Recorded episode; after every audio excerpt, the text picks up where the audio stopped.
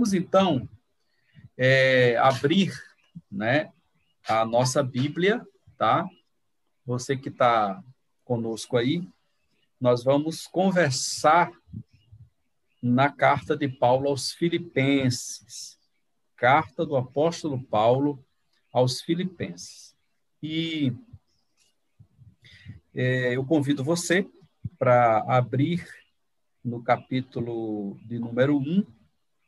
E no capítulo de número 1, nós é, vamos perceber logo que o apóstolo Paulo vai se apresentar né, na carta, Paulo e Timóteo, servos de Cristo Jesus, a todos os santos em Cristo Jesus que estão em Filipos.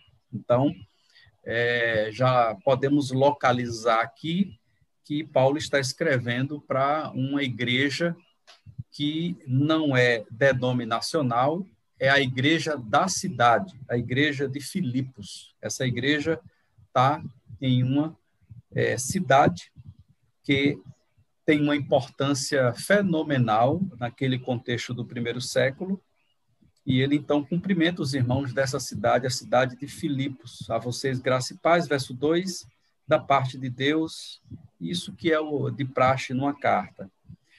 Mas, uh, logo no versículo 7, ele vai dizer: É justo que eu assim me sinta a respeito de todos vocês, uma vez que eu os tenho em meu coração, pois quer nas correntes que me prendem, quer defendendo e confirmando o evangelho, todos vocês participam comigo da graça de Deus. Então, eu queria já inicialmente aqui convidar os meus amigos para a gente é, localizar aqui na carta que Paulo está preso. Então, a gente tem um, uma carta aqui escrita por um prisioneiro, escrita por alguém que está preso, ele possivelmente estava preso em Roma, é, porque lá no capítulo 4 a gente vai, vai é, perceber uh, que possivelmente ele estava, ele vai dizer no, no versículo 22 do capítulo 4, todos os santos lhes enviam saudações, especialmente os que estão no palácio de César, né? Então a gente aqui está localizando aqui o apóstolo Paulo que escreveu a carta. É, eu pergunto aqui para os meus amigos aqui que estão aqui nessa nessa live, é, como é que tem uma convicção tão profunda no coração de alguém preso? A, a, a igreja de Filipos foi, foi, foi plantada num contexto de muita perseguição, né? Tá lá em Atos 16, a maneira como a, a igreja nasceu, né? E agora este homem está preso, mas você não, não percebe que ele usa uma linguagem assim de, de derrota, de, de alguém que está frustrado na vida, mas pelo contrário, ele está escrevendo para encorajar aqueles irmãos a continuarem firmes no propósito para o qual Deus os chamou. Como é que explica isso, gente? Pastor Augusto, depois o pastor Rogério, vocês ficam à vontade. Pastor Augusto pode me pre... é, é, dar as honras do nosso povo. Ah, o pastor Rogério está estudando aí Filipenses aí, né? Tem estudado aí é, dias aí. Né? Verdade. Em Filipenses, né? Mas não faz muito tempo também que eu estive estudando também essa carta, né? Essa carta de Paulo aos Filipenses.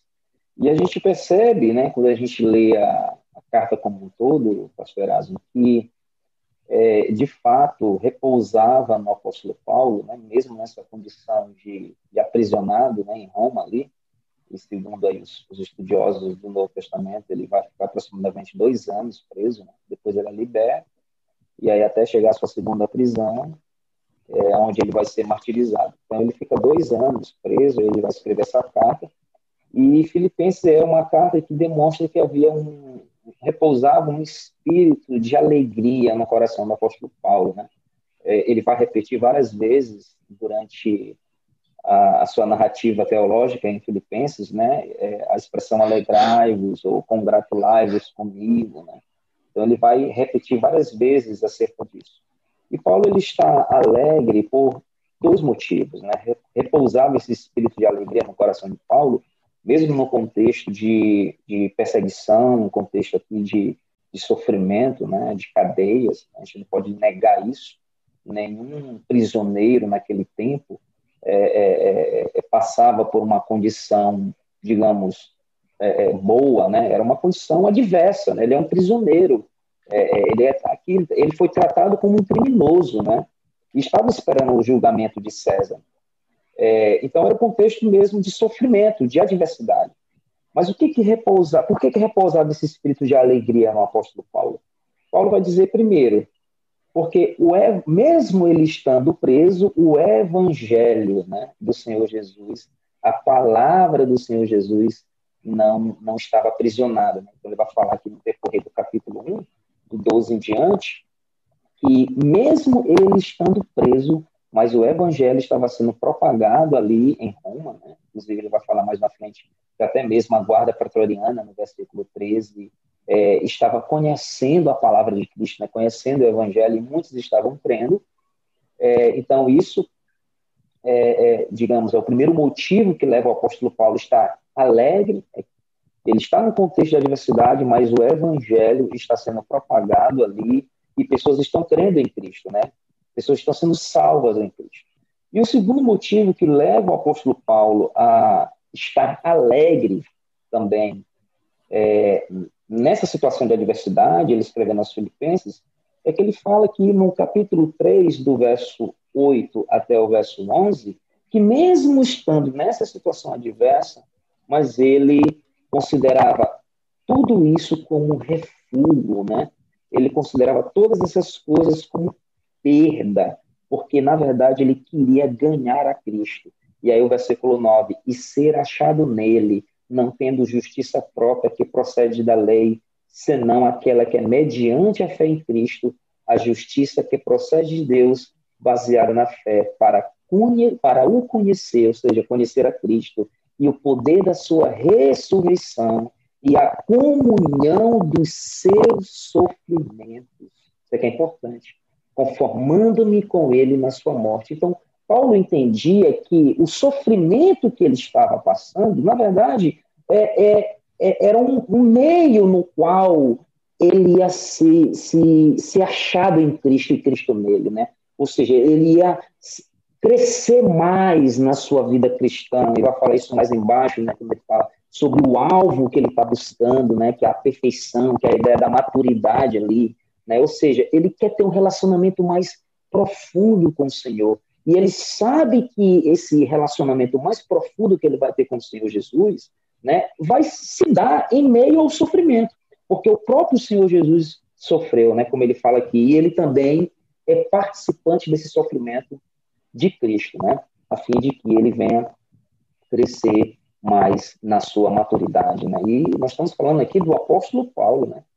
Né? Quanto mais nós, né? Se o apóstolo Paulo é, é, estava falando isso, que ele precisava crescer mais em Cristo, que ele precisava ser achado mais em Cristo, que ele precisava conhecer mais a Cristo, quanto mais nós, né, pastor? Então, eu, eu dialogo, é, respondendo aqui essa sua primeira questão, é, dialogando aqui com o nosso tempo, nós estamos vivendo um tempo similar ao do apóstolo Paulo. Claro que o apóstolo Paulo não estava vivendo lá um tempo ali de, não era uma enfermidade, como ele vai escrever aos Gálatas, né? Lá os Gálatas ele estava enfermo, né? Aqui não, aqui ele está preso, né? É, mas o mesmo contexto de adversidade que o apóstolo Paulo estava vivendo, e aí a gente pode entender a adversidade ali como uma perseguição externa mesmo, tanto a ele quanto aos cristãos no primeiro século, era um contexto de sofrimento, um contexto difícil, um contexto desolador. Muitos cristãos no primeiro século, aqui, inclusive é, na cidade de Filipos mesmo, muitos cristãos foram martirizados. É, isso é similar ao nosso tempo. Né? Hoje nós temos um inimigo que não é uma pessoa, não é um Estado, não é um político, né? dialogando aqui com o nosso contexto brasileiro.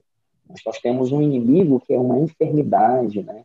é uma enfermidade pandêmica, que causa também um sofrimento, e, e de certa forma, pode nos levar também a retroceder, a olhar para trás, né?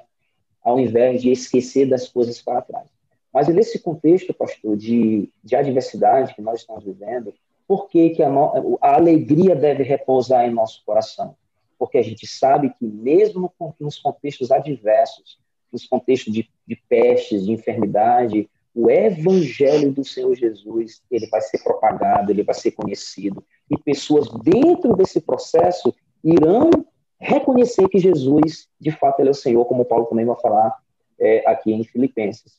E o segundo motivo é que nós devemos nos alegrar, mesmo num contexto de, de adverso, de pandemia, porque a gente sabe que Deus usa né, as adversidades para que Cristo seja achado em nós e a gente seja, seja achado nele também. Então, basicamente é isso que eu entendo logo assim, de cara, lendo a carta aos Filipenses. Pastor Rogério. Muito bem. É, inicialmente, né, apenas para cooperar e explicar também, fazer aqui já um, confession, um confessionário, né, assim, no sentido cristão mesmo. O que me levou a ler Filipenses, é, diferentemente de outros livros da Bíblia que eu li há algum tempo, eu estava preocupado em preparar um sermão. Eu, na verdade, eu estava sendo bastante afetado por esse contexto pandemia e situações que tinham acontecido com o pessoal também e entristecendo a alma, sabe, abatendo o coração, porque pastor também passa por isso, né? Abatendo o coração, é, questionamentos. Então eu resolvi me sentar e resolvi beber, não beber uma cachaça, mas beber a Bíblia, né? Ler o texto bíblico. E eu, eu decidi, assim, direcionado pelo Senhor, ler Filipenses. E comecei a ler Filipenses e o que me chama muita atenção as convicções de Paulo, e aí a gente precisa fazer uma distinção clara, que às vezes a igreja confunde, é, a ideia de colocar Paulo como um exemplo específico, né, e esquecer dos princípios que são que perpassam a vida de Paulo e perpassam toda a realidade do seu tempo. E aí às vezes, às vezes a gente vê irmãos querendo ser Paulo, né? Paulo foi o único, recebeu graça, é o apóstolo gentios, Deus deu uma medida de fé para ele, uma capacidade de ser pai da igreja gentílica no mundo, posso colocar assim. A espinha dorsal da doutrina vem de Paulo, é Paulo que vai estabelecer isso. Porém, esse homem, ele comunica através das suas cartas e através da sua vida também verdades e pensamentos que são para nós em todo o tempo na história da igreja. E são essas convicções que me chamaram muita atenção. Por isso, eu quero deixar aqui registrado isso. As convicções de Paulo que vêm a calhar em todo o tempo da nossa caminhada. Uma das coisas que Paulo estabelece aqui na carta do capítulo 1 de Filipenses é essa perspectiva da morte, né? Paulo encara a morte. É, na verdade, a vida de Paulo sempre foi ali vivendo ali na linha entre a vida e a morte por causa do amor ao Evangelho. A gente pega esse contexto onde ele é preso em Jerusalém, a sua prisão que vai levá-lo até Roma, que é o contexto talvez que ele escreveu a carta. Você tem Paulo ali no templo, ele é ele é pego pelos judeus ele é acusado por eles, quase morre, é um tumulto muito grande. Ele é salvo por um comandante romano e uma guarda romana, né? Tiram ele do tumulto ali, levam ele para uma fortaleza e o tumulto é tão grande, diz o texto bíblico, que eles colocaram Paulo nas suas costas para ele poder passar e chegar na fortaleza. Tamanha era a sede de, de, de, de vontade de matar o apóstolo Paulo. E aí, nesse contexto, Paulo é detido pelos romanos é quase que açoitado, ele vai, ele vai, vai ser preparado para ser açoitado, e vem aquela célebre frase dele que ele é cidadão romano. E aí, na noite, ele descobre uma conspiração de 40 judeus que decidiram, o texto diz lá, não comer, não beber, enquanto não tirasse Paulo da face da terra. Eles estavam decididos a matar o apóstolo. E aí a Bíblia fala que Paulo foi descobrir uma conspiração e ele é retirado às pressas de Jerusalém para Cesareia. E aí eu lendo o texto, é, o comandante romano destaca 470 homens para fazer a escolta de Paulo até Cesareia. Tamanho era o medo ou o pavor da conspiração de tirar a vida do apóstolo. Então, Paulo era um homem que sempre viveu nessa linha aí, tensa, de ter a sua vida ceifada da terra por causa do evangelho. E em Filipenses não é diferente. Ele vai dizer aqui na carta, é, ele sabe, ele diz assim, de fato, continuarei a alegrar-me, pois sei que o que me aconteceu resultará em minha libertação, graças às orações de vocês e ao auxílio do Espírito de Jesus Cristo. Aguardo ansiosamente e espero que em nada seria envergonhado. Ao contrário, com toda a determinação de sempre, também agora Cristo será engrandecido em meu corpo, que é pela vida, que é pela morte. Porque para mim o viver é Cristo e o morrer é lucro. Caso continue vivendo no corpo, terei fruto do meu trabalho.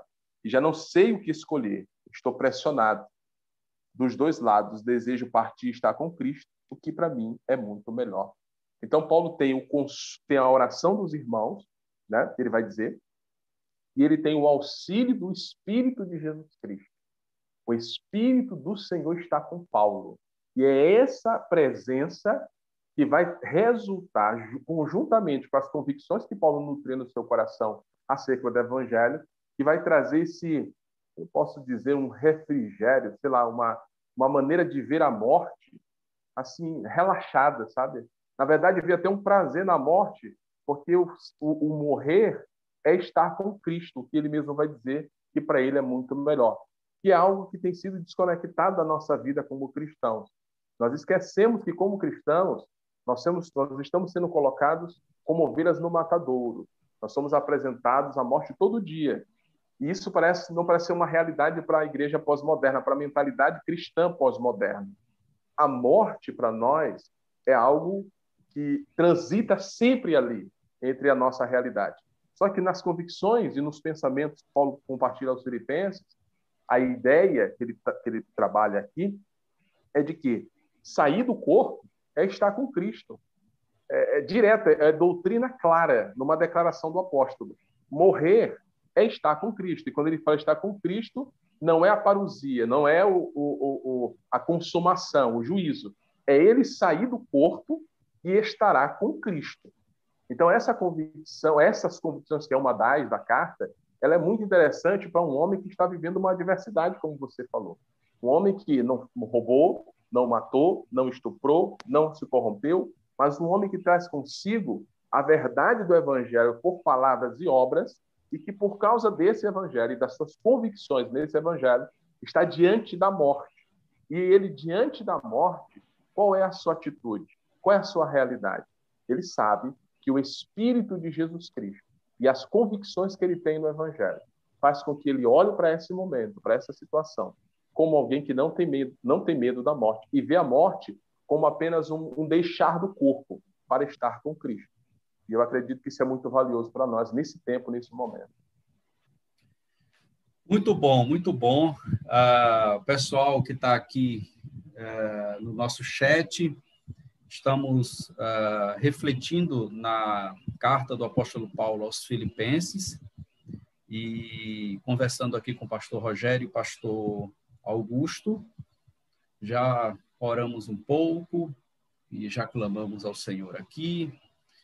Eu estava aqui ouvindo vocês e pensando aqui nas ponderações que vocês fizeram, e o versículo 27 do capítulo 1, caminhando mais um pouco, né? O Rogério fez aí uma, uma abordagem do 19 até o 23.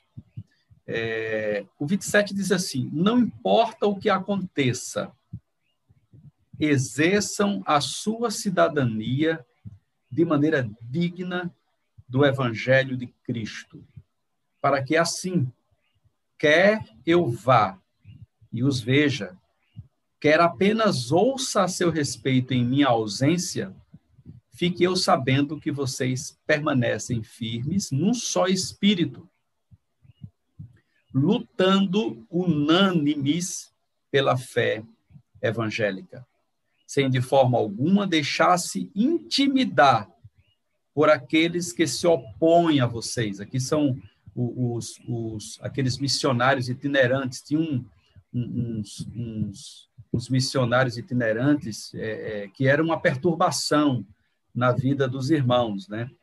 É, pressionando os irmãos à circuncisão, mesmo depois da reunião de Atos 15.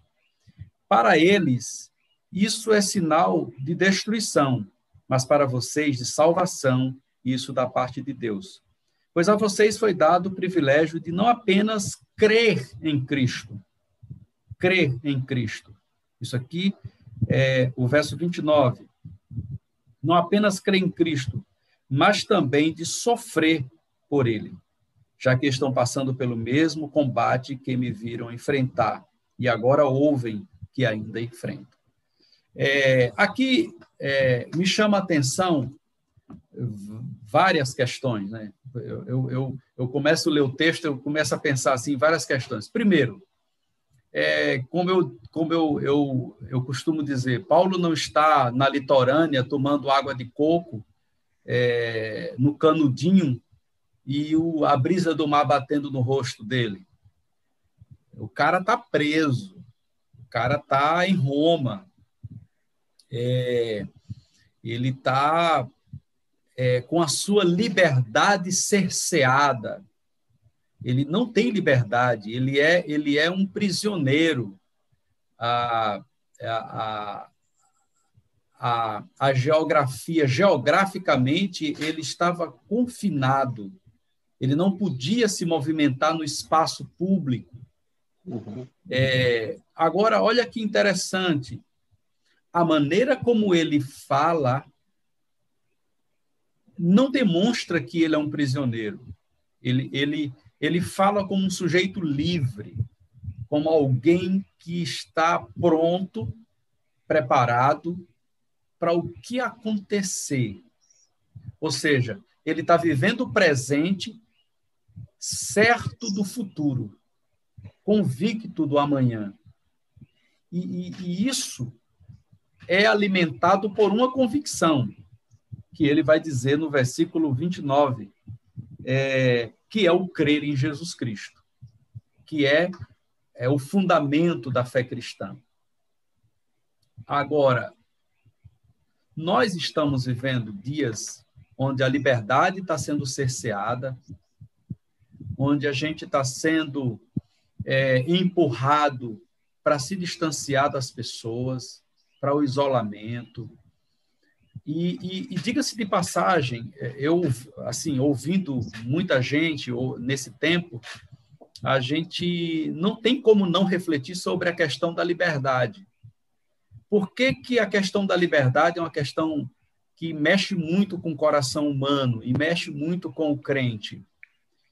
É, é, porque a, a, sociedade moderna foi fundamentada é, no conceito de liberdade do ser livre. A, a, a Revolução de 1789, é, na França, ela se fundamentou em quê?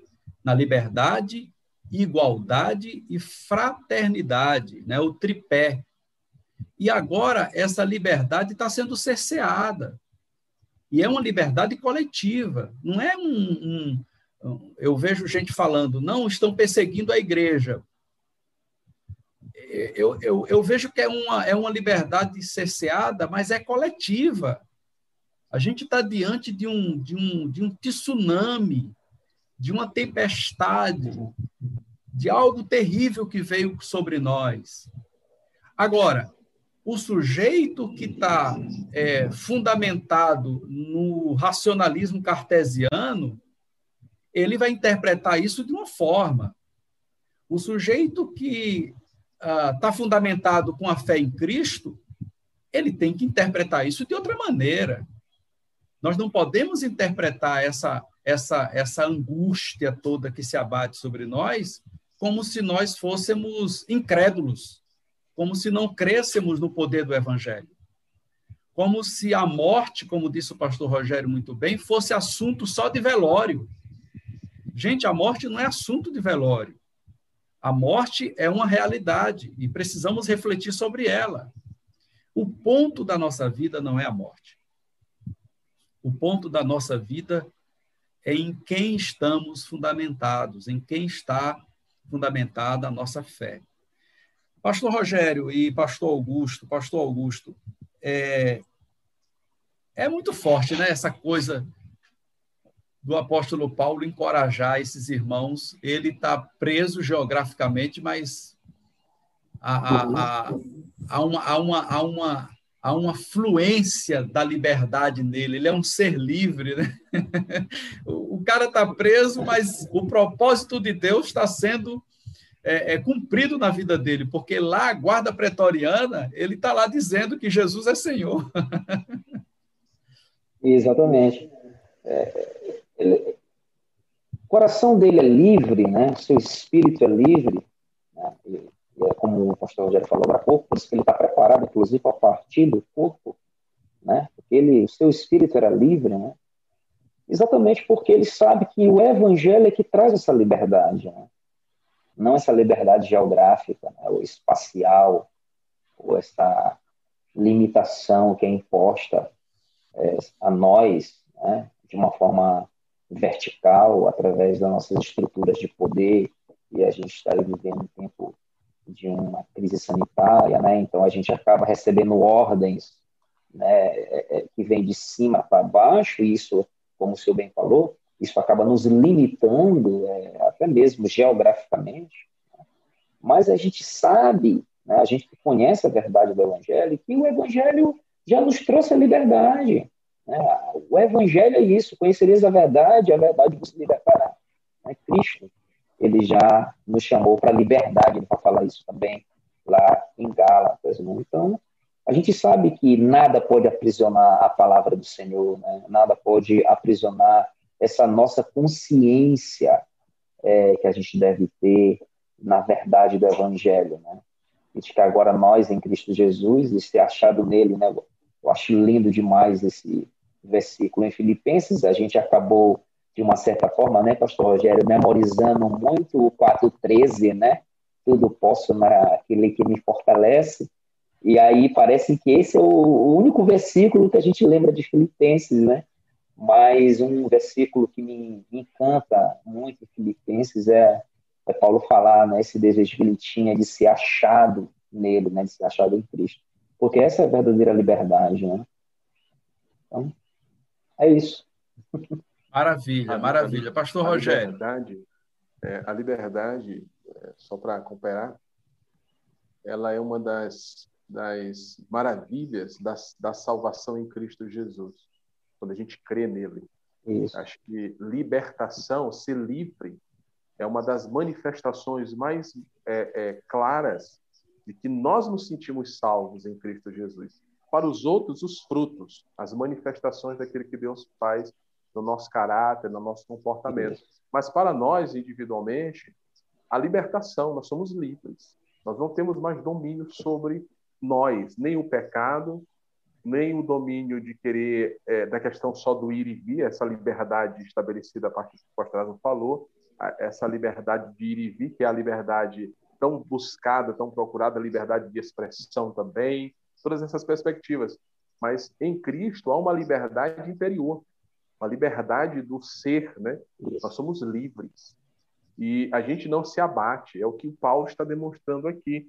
Não há essa ideia de que por ele estar preso em Roma, é, há, uma, há uma, um impedimento da vida. Pelo contrário, Paulo está convicto em Deus de que, através do Espírito de Cristo, ele está fortalecido, convicto, ele vai dizer aqui, é, ao contrário, com toda a determinação de sempre, né?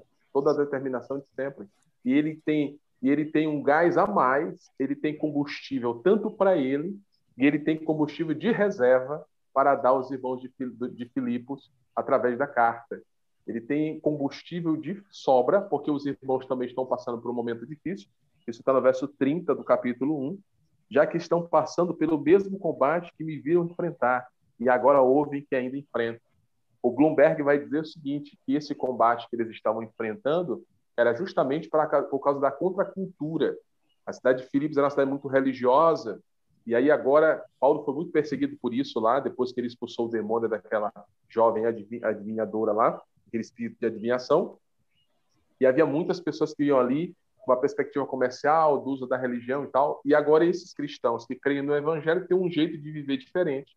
E por isso eles são agora extremamente é, perseguidos por causa dessa sociedade que não aceita esse tipo de postura deles e aí estão passando por momentos difíceis. E Paulo tem liberdade suficiente em Cristo, estando preso em Roma, para também dizer a eles que crer em Cristo também é sofrer por causa de Cristo. E sofrer por causa de Cristo não nos tira a liberdade. Pelo contrário, nós somos livres, tanto para crer como para sofrer por causa do Senhor. Muito bom, muito bom. É, eu acredito que a gente pode caminhar mais um pouquinho na carta. O pessoal que está aqui no nosso chat, aqui participando, muita gente chegando aqui já, né? Já temos aqui na nossa reunião aqui um grupo muito bom, o pessoal aqui sempre participando, é, confirmando aqui a palavra. E a gente está aqui no capítulo 1, vamos seguindo aqui e, e, e, pensando um aspecto aqui da carta que eu acredito que não tem como a gente não pensar. Eu acho que há uma, há uma confusão também na cabeça de muita gente com relação a isso, né? É, que é essa questão ah, do, do sofrimento, o sofrimento que nós carregamos, é, o sofrimento que nós carregamos no ambiente interno, né, a nós, no nosso coração, essa essa essa angústia mesmo que afeta todos nós, né? Por exemplo, nós nós somos pastores aqui, ah, nós estamos aqui compartilhando a palavra de Deus, encorajando os irmãos a se manterem na fé, a se manterem com esperança em tempos difíceis, mas nós não estamos em, um, em uma cabine, é, nós não estamos em um outro ambiente fora do ambiente que todos nós, que todos vocês estão. Ou seja, sofrimento que vocês estão vivenciando, nós também estamos. Então, nós estamos encorajando vocês e, ao mesmo tempo, nós precisamos de encorajamento, né? Então, é, é, há, uma, há uma angústia dentro do nosso coração também, assim como há no coração de vocês.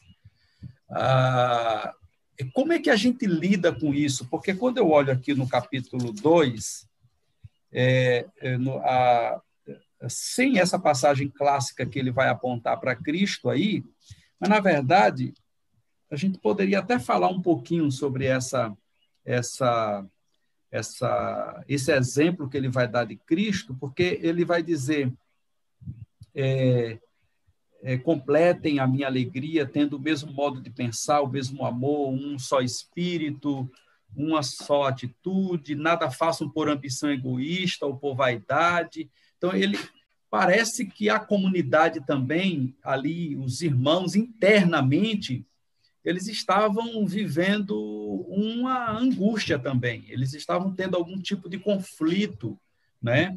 É, é, razão pela qual ele vai dizer no capítulo 4, verso 2, que ele roga a Evódia e, e a Sintique que vivam em harmonia no Senhor. Né? Parece que as irmãs as irmãs não estavam se compreendendo muito. Havia uma crise ali entre, entre as irmãs, né? E, e, e assim, é um, uma, uma, uma, um ponto que eu queria falar, que a igreja de Filipos, curiosamente, ela não nasceu no ponto de contato da, uh, é, da sinagoga, né? ela nasce na beira do rio. Ela nasce com Paulo orando com um grupo de mulheres, né? inclusive no, nesse grupo estava a Lídia, que era uma vendedora, era uma, uma espécie de, de, de empresária, e eram, eram mulheres da, da, da, da, alta sociedade em Filipos, né? E, e, essas mulheres, foi com essas mulheres que a igreja nasceu, que, que, que a igreja nasceu em Filipos. Então, haviam muitas mulheres em Filipos. E, e, e olha só, gente, há uma crise, há uma crise também na comunidade, há uma crise também no corpo. Veja, uma crise fora da comunidade, uma crise dentro da comunidade. E aí, veja como tudo isso fala para a gente também. Veja como tudo isso comunica para o nosso coração, porque a crise que a gente está vivendo no ambiente público termina afetando também o nosso ambiente privado, as nossas relações, porque daí a gente já já não tem paciência com o outro, a gente já não tem paciência com a esposa, a gente já não tem paciência com o marido, a gente já quer resolução rápida das coisas. E aí, nesse mundo corrompido pelo pecado, a gente precisa ter o coração em Jesus Cristo para ter paciência para passar essas tribulações, esses sofrimentos. E ele aplica o exemplo de Jesus aqui, né, pastores? Sim, é, do verso 5 ao verso 11, né? Tende em vós o mesmo sentimento que houve também em Cristo Jesus, subsistindo em forma de Deus, não julgou como usurpação ser igual a Deus, antes a si mesmo se esvaziou, assumindo a forma de servo, tornando-se em semelhança de homens, e reconhecido em figura humana, a si mesmo se humilhou, tornando-se obediente até a morte, morte de cruz, pelo que também Deus o exaltou sobremaneira, e lhe deu um nome que está acima de todo nome, para que o nome de Jesus se dobre todo o joelho nos céus, na terra e debaixo da terra, e toda língua confesse que Jesus Cristo é o Senhor, para a glória de Deus Pai. Quando a gente estuda a carta de Filipenses, que a gente se depara aqui, aqui está é, a cristologia mesmo de Filipenses, né? onde Paulo entra mesmo nessa questão dessa, dessas duas naturezas de Cristo e, consequentemente, a sua exaltação por parte do Pai, é, a gente vai perceber aqui que, na verdade, era um cântico, né? que era um, era um, era um, era um hino, né? que é muito anterior, né? segundo aí o que os estudiosos vão dizer, muito anterior até mesmo à própria conversão de Paulo. Né? Então, aqui era um cântico que era ali entoado no, nos cultos das primeiras comunidades é, que creram em Jesus aí como, como Filho de Deus, como Cristo. Né? Mas aqui nós temos, basicamente, pastor, resumindo, aqui é um texto assim, muito profundo, né? Aqui nós temos é, é, aquilo que os comentaristas vão chamar de o auto-esvaziamento de Cristo, né? Ele subsistindo em forma de Deus, ou seja, ele tendo a mesma natureza de Deus, é, e Paulo aqui está fazendo uma alusão à própria pré-existência de Cristo, na né, sua divindade, mas ele na encarnação ele se esvazia, ou seja, ele é, é, ele não age agora quando ele encarna, né, quando ele toma forma de, de, de homem, né, e aqui Paulo chama forma de servo, né, figura humana, que está falando da, da humanidade de Cristo, né, de Jesus que foi algo assumido, né, ele assumiu, ele tomou a natureza humana para si, é, e Paulo vai dizer aqui que ele não usurpou, ou seja, ele, ele voluntariamente é, não quis agir como Deus, né? usar os atributos de Deus quando ele se encarnou, porque ele estava no estado ali de humilhação, né? E se colocou numa posição de servo.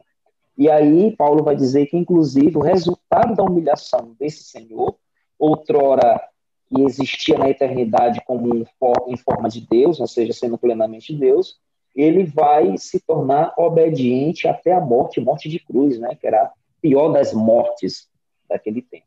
E o resultado disso, do verso 9 ao verso 10, nós temos aqui a exaltação de Cristo Jesus aqui por parte de Deus Pai, que o coloca é, por ele ter se auto-humilhado, né, se auto-abnegado, Agora, o Pai o coloca acima, né, no posto mais alto da criação, né, que é ao lado da divindade, né, ao lado de Deus. E agora toda a criação deverá confessar que Ele é o Senhor para a glória de Deus Pai. Então, nós temos aqui, esse é o exemplo de, de Cristo, no qual Paulo está aqui argumentando, que deve ser o fundamento também para a humilhação dos filipenses, como o senhor falou havia um problema ali de contenda. Paulo fala isso mais na frente, ele já falou antes, no contexto anterior, e mais na frente ele vai falar mais ainda, né, de uma forma mais clara, ele vai falar, ele vai falar aqui no versículo 14 do, do capítulo 2 ainda, que o, fazer tudo sem murmuração, sem murmurações e nem contendas, né? Então parece que o problema da, daquela igreja ali de Filipos, né, o problema interno, era que um estava murmurando contra o outro, né? E aí é isso que o senhor falou, né? Parece que o problema externo, o sofrimento externo, é, fez com que os cristãos ali de Filipos não tivessem paciência de um para com o outro, talvez um era mais fraco na fé, talvez um ainda era um novo convertido, o outro mais maduro, o mais maduro não teve paciência ali com mais, digamos, o que estava iniciando na fé, e aí começou aquelas murmurações entre os irmãos e também contendas, né? E Paulo vai falar, inclusive, que é, em Filipos, né, na igreja de Filipos, havia inclusive partidarismo, né? E aí mais na frente ele vai citar as duas mulheres que é Evode e Sim, que talvez aí uma representava cada partido, né? Se tornou uma igreja partidária, né? Então, Paulo aqui apela para o exemplo de Cristo exatamente para servir como um exemplo agora para aqueles cristãos que, ao reconhecerem Jesus como o Cristo e Senhor, que está agora exaltado ao lado de Deus Pai, então, automaticamente, assim como esse Senhor Jesus, ele se humilha ao tomar a forma humana, para que, como resultado disso, o Pai o exaltasse, esses cristãos de Filipos devem entender também que eles têm que é, é, renunciar o ego, né? Eu achei interessante que o, o comentarista Howard Marshall ele fala exatamente isso, que Paulo está dando exemplo de Cristo para que os cristãos de Filipos neguem os seus próprios desejos, neguem as suas próprias ambições e procurem, na verdade, o amor mútuo, né? É, a unidade através da, da, da humilhação, né? dessa ideia de que eu nego a minha própria vontade por causa do meu irmão, buscando é, é, é, buscando o crescimento da comunidade, não o meu crescimento individual, mas buscando o crescimento da igreja, né, do corpo de Cristo. E tendo o próprio Senhor Jesus, no qual agora a gente confessa como Senhor, que está à destra do Pai, ele é o exemplo máximo disso, né, de que é, deixou a sua divindade para servir, para ser servo, né? Por isso que Paulo coloca muito bem essa palavra aqui, servo, né? Ele assumiu a forma não só de um ser humano, mas ele se colocou numa posição de status, né? E o status dele era servo, né? Servo de Deus, e ele veio também para servir a humanidade, dando sua vida, como diz lá em Marcos, né? É, ele não veio para ser servido, mas veio para servir e dar a sua vida em resgate de muitos. Então, Cristo é o nosso exemplo de, de uma verdadeira humilhação, e o resultado final é que Deus glorificará aqueles que se humilharem aqui neste mundo. Muito bem. E para completar, eu, eu, eu, vejo da seguinte forma: você expôs muito bem essa questão aí desse, dessa passagem do capítulo 2, esse cântico, né? Lindo, maravilhoso, sobre Nosso Senhor. E a partir do capítulo que o pastor Erasmo estabeleceu, 27, quando ele diz assim: Não importa o que aconteça, exerça sua cidadania de maneira digna do Evangelho de Cristo. Eu acredito que toda essa passagem que vem depois é o que Paulo está querendo estabelecer. A cidadania digna do Evangelho é a cidadania de alguém que se humilha em prol da unidade. Ele vai falar de unidade. Paulo fala sobre como exercer essa cidadania. Ele vai falar unânimes, é, num só espírito, lutando unânimes pela fé evangélica, unanimidade fala de unidade, e ele vai falar também de não se intimidar com aqueles que se opõem. Então, dentro da igreja, a cidadania é exercida a partir de uma perspectiva de unidade.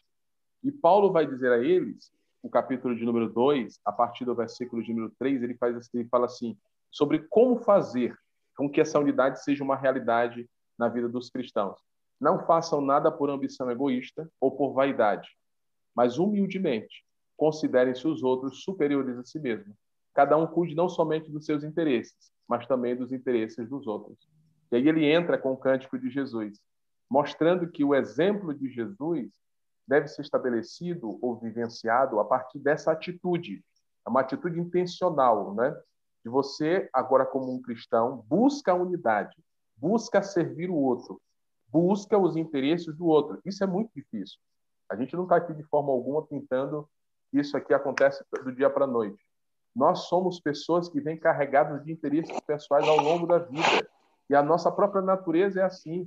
Nós somos ensinados, nossos pais, nossa sociedade, a cultura, a sermos egoístas, a ambicionar coisas para o nosso bem-estar.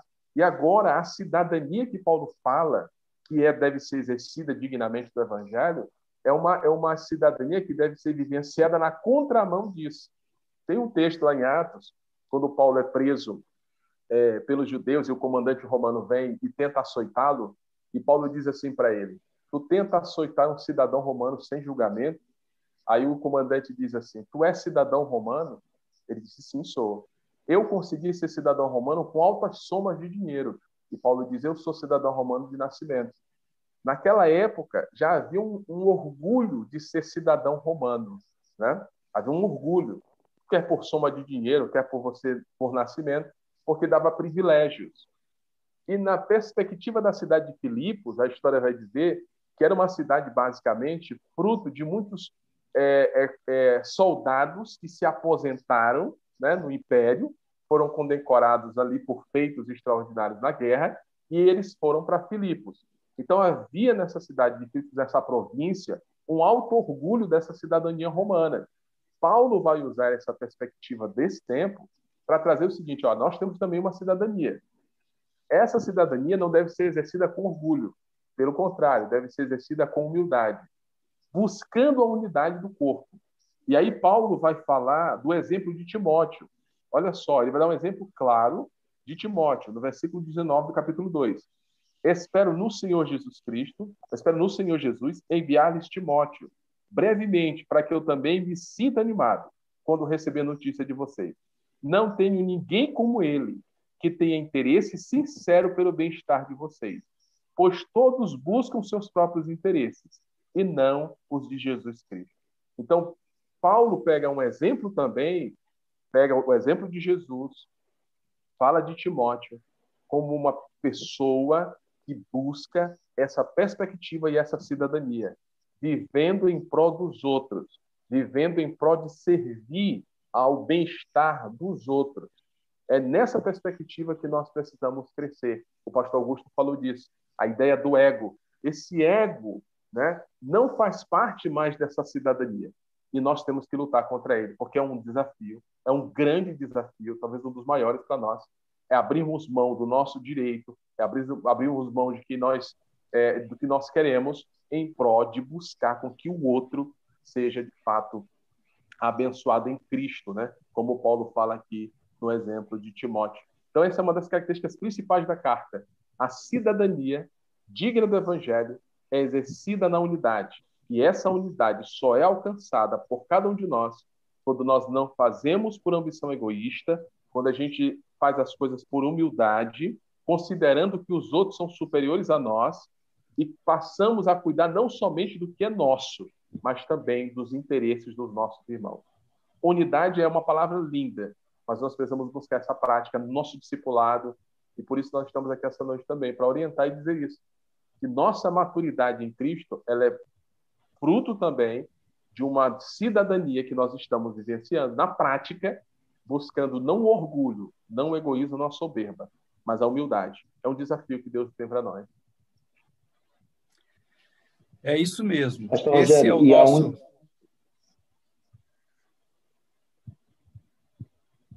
Pode falar, Bruno. Só, só para o pastor já falou algo interessante é, sobre essa questão da unidade, é, e a unidade dos filipenses era, era o que de fato ia fazer com que eles vencessem, pastor Erasmo, aquelas adversidades externas que eles estavam enfrentando, né?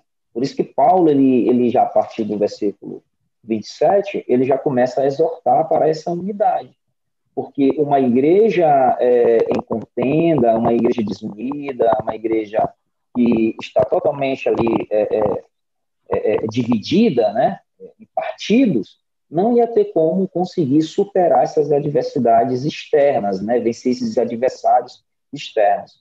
E trazendo para os nossos dias, né, como o pastor Rogério falou, é, essas adversidades que a gente está enfrentando, por desse contexto pandêmico, a igreja só vai vencer mesmo, né, ela só vai passar por essa adversidade é, é, mantendo-se firme em, em Cristo e firme no Evangelho, se ela for unida. Porque a gente está enfrentando esse contexto adverso, né, que a gente chama de é, adversidade externa. Né? E se dentro da comunidade cristã ainda houver é, é, é, contendas, partidarismos, murmurações, individualismos, não tem como essa igreja ela, ela se manter forte diante dessas adversidades externas, né? Então, isso é um princípio que se aplica muito também, exatamente para esse contexto que a gente está vivendo, né? Essa unidade da igreja é muito importante nesses momentos uhum. de, de aflições, né?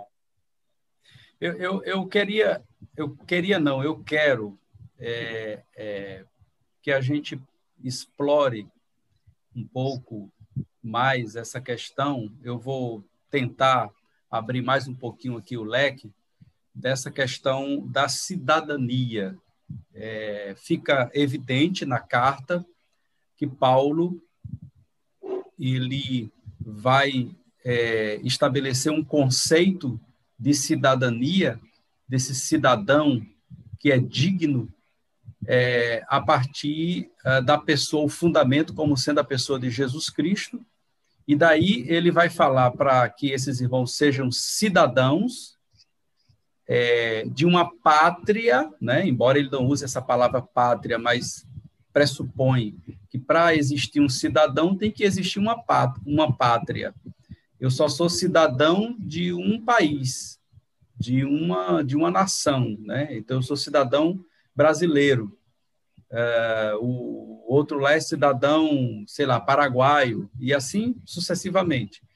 Ah, aqui, é, o conceito de cidadão de uma pátria que é celestial ela está se contrapondo ao conceito da cidadania romana, porque Filipos era uma cidade fundamentalmente influenciada pela cultura romana.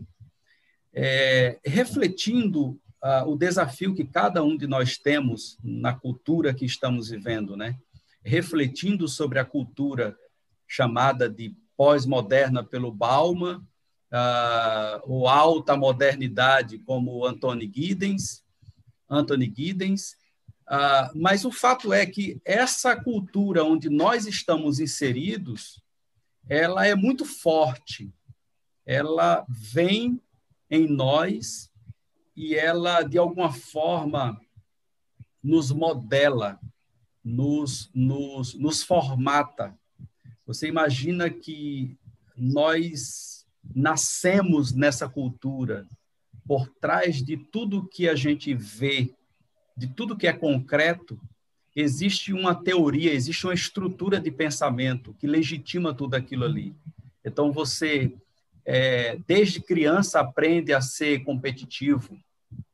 Isso é da cultura ocidental e da cultura é, é, é, pós-moderna também. Você, desde criança, você aprende uh, que você tem que, de alguma forma, proteger o que é seu, de alguma forma você ser é, é, centrado em você e não no outro. Veja, quantos problemas nós temos dentro dessa cultura. Eu estou aqui dando alguns exemplos. Mas o que eu quero dizer é o seguinte, pastores e vocês que estão aqui conectados, para a gente pensar um pouco.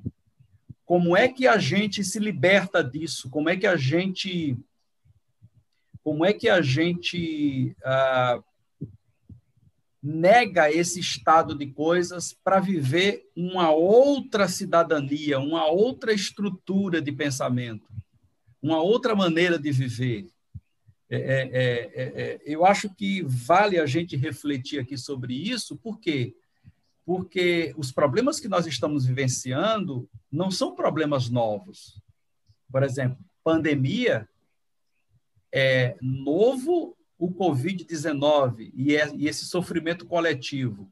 Mas se a gente pensar, por exemplo, ah, no sofrimento em si, na realidade do sofrimento e na realidade de uma cultura que vem contra nós ou que quer nos capturar, isso é um problema desde o primeiro século, desde quando o homem rompeu com Deus lá no Jardim do Éden, né? porque as culturas elas se formam e as culturas se formam é, nesse ambiente de um mundo corrompido pelo pecado, né? Então, de certa forma, todas as culturas ela é anti-evangelho, ela é anti-Deus, no sentido de que elas são carregadas de valores que vão de encontro à glória de Deus e ao Criador.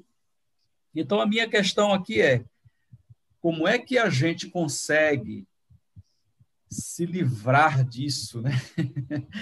colocar isso de lado e, e, e, pensar a vida, porque eu acho que isso é um ponto aqui. Como, como é que a gente pensa o sofrimento na perspectiva do Evangelho? Como é que a gente pensa a morte na perspectiva do Evangelho? Como é que a gente pensa a dor na perspectiva do Evangelho? Por exemplo, num tempo como esse, você tem de um lado a histeria e o medo, e você tem do outro o negacionismo. Dois polos que, na realidade, não refletem o evangelho de Jesus. Paulo não está negando o sofrimento aqui. Paulo não está dizendo que ele é filho do rei, é, é, é, no sentido de, de, de, de ser. É, de ser tirado daquele ambiente. Não, ele está dentro do ambiente. Né? É, é, tanto que o, o, posso todas as coisas, naquele que me fortalece, não é que eu posso, né, no sentido de eu posso conquistar tudo, né, mas eu, o contexto é de que eu posso estar no sofrimento, eu posso estar é, é, é eu posso estar na uhum. abundância, na escassez, eu posso estar uh, triste, alegre, eu posso viver, eu posso morrer, eu posso tudo naquele que me fortalece, que é o Senhor, né? Então, como é que a gente consegue fazer isso, pastor Rogério e pastor Augusto? Eu, eu é, dentro do que o senhor perguntou, tem um texto em, no próprio carta de Paulo aos Filipenses, no verso de número 3, já me adiantando aqui, capítulo 3, aonde Paulo coloca aqui um contraste entre uma espécie de pessoas que, que estavam ali no meio da igreja com aqueles irmãos que ele considerava que receberiam sua orientação a partir do verso 17 do capítulo 3, ele diz assim: Irmãos, sigam unidos o meu exemplo e observem os que vivem de acordo com o padrão que lhes apresentamos. Pois, como já lhes disse repetidas vezes, e agora repito com lágrimas, há muitos que vivem como inimigos da cruz de Cristo. O destino deles é a perdição, o seu, o seu Deus é o estômago, e eles têm orgulho no que é vergonhoso. Só pensam nas coisas da terra, ou terrenas, a nossa cidadania, porém, está nos céus, de onde esperamos ansiosamente o Salvador e Senhor Jesus Cristo. Então, eu, eu tiraria duas lições aqui. Primeiro, nós precisamos de referenciais. Apesar nós temos como máxima da nossa fé de que Jesus é o nosso modelo, a, a Bíblia também nos ensina de que precisamos de pessoas que vivenciam uma, uma, um nível de espiritualidade ou de discipulado em Cristo que conduz outras pessoas, por meio das suas palavras e obras, seu exemplo de convicção, a também imitarem o seu padrão, o seu comportamento. Então, eu acredito que hoje nós somos, é, nós precisamos de mais exemplos, de referenciais. Não falo de um homem que tem um título de pastor, não falo de um líder de uma igreja somente. Eu falo de pessoas comuns, gente crente em Jesus, que ama o Senhor com sua simplicidade e que expressa no seu viver um padrão de comportamento de alguém que, de fato, é, se livra desse, desse, desse perfil ocidental, cultural, de cidadania e passa a expressar na prática, por palavras e obras, essa cidadania que Paulo está falando aqui. Então, exemplos, precisamos de exemplos é, a fé cristã não é conceito, a fé cristã não é uma, uma, um conjunto de bonitas palavras ou menos uma história apenas, mas é algo que tem que ser vivenciado por alguém, alguém tem que viver isso. É, se coloca uma sobrecarga sobre os pastores, e de fato nós temos essa responsabilidade de não sermos só pregadores, de não sermos só pessoas que falam, mas pessoas que praticam e que choram com os irmãos e reconhecem suas fraquezas também. Então, exemplos é o primeiro ponto. Segundo, eu acredito que a questão da sobrenaturalidade do evangelho é importante também. Nós somos frutos do iluminismo. Nós somos muitas vezes racionalistas. Nós esquecemos a perspectiva do sobrenatural. O sobrenatural, durante muito tempo, em muitas igrejas, é motivo de chacota. Motivo de chacota, motivo de piada. Mas você vê aqui um homem, o apóstolo Paulo, falando o seguinte: que existia um grupo de homens ali que eles eram voltados para a perspectiva terrena, só pensavam nas coisas da terra.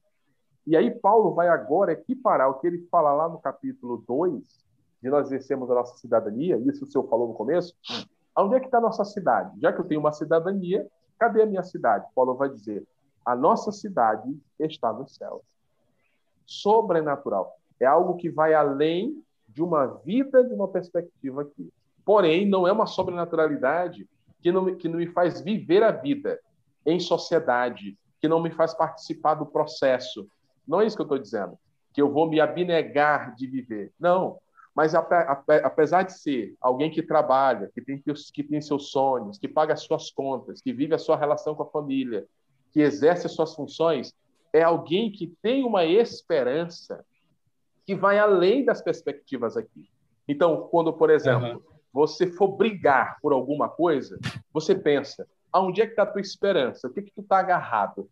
Isso que você está brigando, que você está criando, é, é, é, vale esse esforço? Quando alguém né, te perseguir, quando alguém te ofender, vale a pena se, se fundamentar no mal ou na vingança? Não, por causa da tua esperança, que não tem a ver com as perspectivas terrenas, tem a ver com uma perspectiva sobrenatural. Então, pastor, eu queria pontuar exemplos, exemplos, perspectivas práticas. Maravilha. Né? E também a uma realidade de uma fé mais sobrenatural. E quando falo sobrenatural, eu estou falando de uma fé que não é só ética, não é só moral, não é só conceito, mas é algo que realmente envolve nossa vida, que a gente acredita mesmo, que a gente tem esperança em algo que não é dessa realidade aqui. Maravilha, maravilha. E você, Augusto? Para a gente fechar aqui. Não, é isso mesmo. É, é, é isso mesmo o pastor Rogério falou. Né? Inclusive, ah. o apóstolo Paulo, antes de ele chegar nessa questão da pátria, né, ele vem preparando, né, construindo, costurando ali todos os seus, seus argumentos né, para chegar e, e, terminar falando que a nossa pátria é nos céus. Né? Mas ele já começa, esse argumento que vai terminar no 20, ele começa no 4 do capítulo 3, né? Bem que eu poderia confiar também na carne. E a carne aqui, depois ele vai especificar né, o que, que seria a carne, ele vai dizer que são os títulos, a posição social que ele tinha, é, ele era de uma origem judaica, ele era fariseu, ele era, é, pela lei, ele era é, justo, né, porque ele cumpria ali tudo da lei, perseguidor da igreja, aí ele chega e fala no versículo 7. Mas o que para mim era lucro, ó, que é exatamente essas coisas terrenas, né? Que era lucro para o apóstolo Paulo, né? A sua identidade. Eu considero uhum. agora, eu considerei por perda por causa de Cristo. Aí é que ele vai entrar no argumento, né? Que agora ele considera todas essas coisas terrenas como refúgio, né? Ou como esterco, né? Ou como perda, porque na verdade ele quer, ele confia agora em Cristo Jesus, né? essa ideia de que ele não confia mais na carne, mas agora ele confia em Cristo Jesus e ele quer conhecer a Jesus, ou seja, a ideia de conhecer aqui, ser achado em Cristo, é a ideia de intimidade aqui, é a ideia de relacionamento. Esse conhecimento aqui uhum. não é um conhecimento é, empírico, até porque Cristo já tinha aparecido para Paulo lá é, na estrada de Damasco. O, o Senhor uhum. Jesus apareceu para ele, glorificado. Mas Paulo está dizendo aqui que ele considerava tudo aquilo que era terreno, que para ele era lucro, como perda, porque na verdade ele queria se aprofundar mais nesse conhecimento de Cristo, nesse, uhum. nesse relacionamento com Cristo, né? Aí depois ele vai encerrar falando que esse era o alvo da vida dele, é, é, o prêmio da soberana vocação de Deus em Cristo Jesus, para o qual ele foi Segura. chamado, e ele esquece Sim. das coisas que para trás ficam.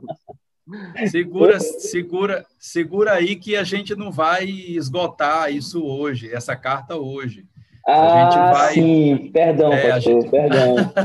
perdão. Não, perdão. tranquilo, tranquilo. A gente, a gente vai, a gente vai na próxima quinta-feira, eu acredito que a gente deva retomar é, esse, essa carta, porque tem, muita, tem muitos outros conceitos ainda aqui que a gente tem pode explorar. Ainda, né, tem muita riqueza. É. A gente ainda nem tratou, por exemplo, da questão da alegria, né, que fala. Exatamente. exatamente. E, e, aí, que é. alegria, que alegria é essa que Paulo fala, né? Que alegria é essa? Será que é esse sentimento que a gente tem aqui quando a gente vê é, quando a gente está assistindo um jogo de futebol? Será que é esse sentimento? Que alegria é essa? Será que é a alegria de ter dinheiro no bolso? Eu acho que isso aí a gente pode explorar na próxima semana, na próxima quinta-feira. Eu, eu, eu, quando leio a Bíblia, eu fico encantado, porque a Bíblia é o livro que revela a história da redenção. E a história da redenção não terminou. A história da redenção, ela, ela continua. Razão pela qual Jesus, ao ser elevado às alturas, ele derramou seu espírito sobre a sua igreja, para que a missão continuasse. Então, nós temos uma missão nesse tempo difícil, nós temos a missão de ser igreja e de proclamar Cristo a todos os que estão ao nosso redor. Nós precisamos ativar pessoas, semear no coração delas a mensagem da cruz.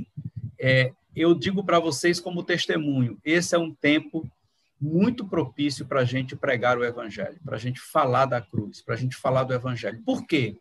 Porque o homem pós-moderno, ele não encontra sentido nada, em nada, sentido nas coisas. Mas o homem pós-moderno está perguntando agora: o que faremos? Porque a ciência não tem resposta, porque os políticos não têm resposta, a economia não dá resposta, ninguém dá resposta. Então, quem pode dar resposta? Se nós pensarmos é, é, sobre essa realidade, nós podemos apresentar a resposta. A resposta é se refugiar à sombra daquele que é Senhor, daquele que é Deus. Então, eu quero encorajá-los a anunciar Cristo, a proclamar Cristo, a falar de Cristo, a dizer quem é Cristo. Esse é o tempo propício para nós fazermos isso. E como Paulo chegou em Filipos, ele foi para a beira do rio, porque não tinha sinagoga lá, pastor Rogério. Eu acho que quando a gente não tem o templo, a gente não dá para ir para a beira do rio como nós aqui, a gente vai para a internet. Eu acho que a internet é um, é um símbolo de contextualização da pregação do evangelho. Nós não podemos olhar mais para a rede como sendo um ambiente assim, ah, não, isso aí não é para a igreja. Claro que é para a igreja. Aqui estamos os pastores aqui em uma roda de discipulado, em um grupo pequeno aqui de discipulado. Nós temos aqui o que 47 pessoas agora na nossa live. Já tivemos quase 60 aqui, mas a palavra está sendo proclamada, né? É, tem uma cena do filme, filme do Apóstolo Paulo, recente, né? Não sei se foi fidedigna, não sei de onde eles tiraram isso, mas é muito interessante quando ele fala com o comandante, o centurião. Ele diz assim que a vida é como um homem que se inclina para pegar um, um, pouco da água do mar. Está dentro do barco, ele tenta pegar um pouco daquela água do mar, e aquela água vai se esvaindo nos seus dedos. Aí ele fala assim: a, a vida né, é como essa água, ela vai se esvaindo aos poucos. Mas o reino qual eu represento e prego é como o mar, é infindável. Nós estamos fundamentados em algo grandioso. Nós somos o povo de Deus, nós somos a igreja do Senhor, nós somos o povo que tem fé em Jesus Cristo. A nossa vida vai passando, a gente passa por muitas coisas, inclusive pandemia. Mas sabe, meu irmão, você que tem Jesus está fundamentado na rocha, você está fundamentado em algo grandioso, no reino de Deus. Se conforte, se firme nisso, busque força no Espírito Santo nesse tempo. E como pastores, estamos aqui para propor isso a você. Estamos juntos nessa caminhada, seja pela internet, juntos nas nossas orações, estamos à disposição. E eu quero aqui falar do pastor Asmo, que sempre nesse tempo, inclusive hoje faz um ano quando foi declarada a pandemia, e faz um ano exatamente hoje, que o pastor Asmo, ano passado, é, a sua iniciativa de, de, de ser destemido, de desafiar mim, que sou pastor auxiliar dele também, de estar junto, juntamente com os outros irmãos, da igreja, apesar do tempo estar fechado, está em conexão. Isso foi fundamental para muitas pessoas, inclusive para mim, manter-me ali focado, voltado ao Senhor. Então, quero louvar a Deus por isso, pela vida e pelas iniciativas do pastorado. E esse ano não foi diferente. Enquanto muitas igrejas estavam é, resistindo no negacionismo, nós conversamos, pastor olha, nós vamos fechar, mas nós temos confiança que a nossa igreja vai continuar firme, como o ano passado. Então, fique firme no Evangelho, porque isso não é pouca coisa, é muito grande porque nós estamos envolvidos, que é no reino de Deus e no Evangelho do Senhor. Deus abençoe.